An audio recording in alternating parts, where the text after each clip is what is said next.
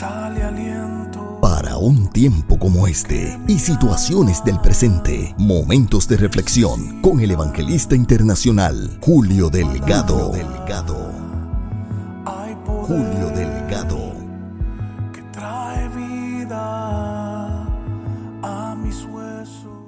bendiga. La reflexión para hoy la estaré basando a la altura del verso número 18 en el capítulo número 16 del libro de Proverbios que dice, antes del quebrantamiento es la soberbia y antes de la caída la altivez de espíritu. Hoy quiero llamar tu atención porque al concluir mi devocional personal para este día, analizaba sobre los días que nos han tocado vivir y sobre la necesidad de como creyentes estar preparados para estos tiempos. Y es allí en donde veo a un apóstol Pablo aconsejando al joven pastor Timoteo en el capítulo número 3 de su segunda carta, la cual comienza indicándoles que en los postreros días vendrán tiempos peligrosos. Cualquiera al dar lectura a dichas palabras pensaría en qué sucesos harían la época peligrosa, sin imaginarnos que el apóstol advertiría sobre lo que sería el carácter de los hombres en este tiempo. Si fuera a esbozar un mensaje basado en esta reflexión, lo titularía Engreídos. Y de acuerdo a la definición aportada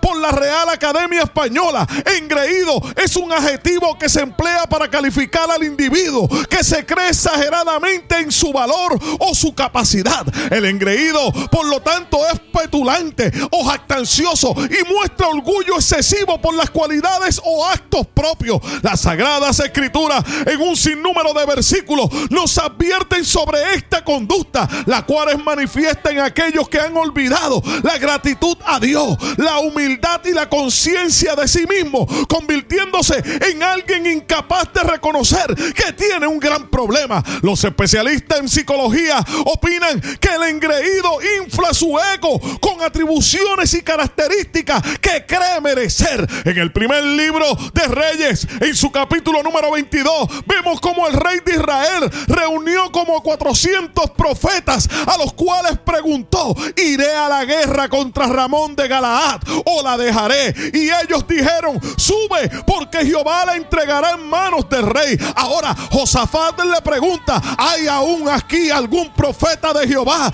por el cual consultemos? Y el rey le respondió, aún hay uno, Micaías, mas yo lo aborrezco porque nunca me profetiza bien. Lamentablemente a los engreídos solo le gustan los profetas y predicadores que le hablan de bendición y multiplicación y aborrecen a los visionarios que les advierten y traen el mensaje bíblico tal cual Dios se lo da. Al consultar a Micaías, este le habló todo como Jehová se lo había mostrado. Entonces se acercó Sedequías y golpeó a Micaías en la mejilla diciendo, ¿por dónde se fue de mí el espíritu de Jehová para hablarte a ti? Uno de los mayores problemas del engreimiento es que los individuos se creen poder controlar todo a su alrededor. Incluso creen tener control hasta de los mensajes de parte de Dios y de las revelaciones en el espíritu porque se creen estar por encima de todos los demás.